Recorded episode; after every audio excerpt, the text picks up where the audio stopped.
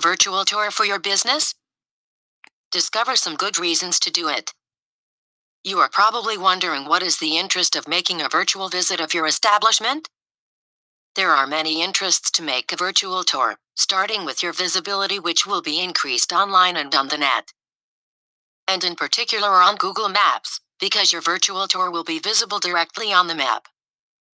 In fact, the business card of your establishment online will be more complete and more optimal by offering a virtual format of your business. Your better completed form will be able to stand out from the others and will stand out better on the internet than a Lambda form.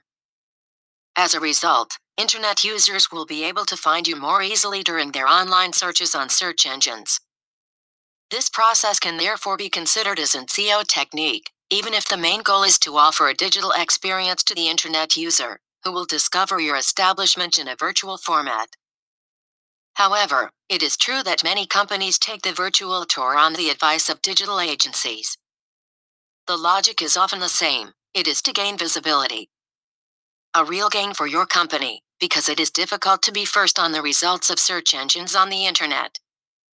This virtual format also allows you to differentiate yourself from your competitors, who potentially have not yet taken this step. It is important to note that the cost of this kind of service is not high. Thus, you will be able to make this kind of investment profitable quite easily, that you pay only once. Indeed, the virtual tour is a product that is long lasting. Once set up, you won't touch it for a long time. The virtual tour is also very practical for the modernization of your brand image. By digitizing your establishment, you allow internet users to project themselves on the premises before coming physically.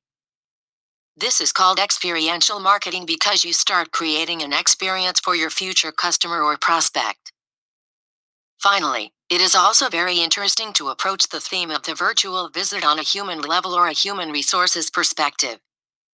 It is then a question of rewarding your employees, for example, by including them in the virtual tour. The employees of the hotel, for example, who have been working for a long time in the establishment will be happy to be in the visit. They are also visual cues for customers exploring the tour. This makes the virtual experience more realistic and credible.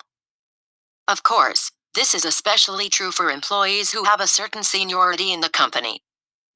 Apart from employees, the head of an establishment may also want to be seen in the virtual tour.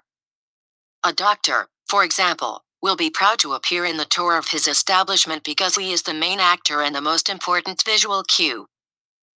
The owner of the company can also play the game and be visually present.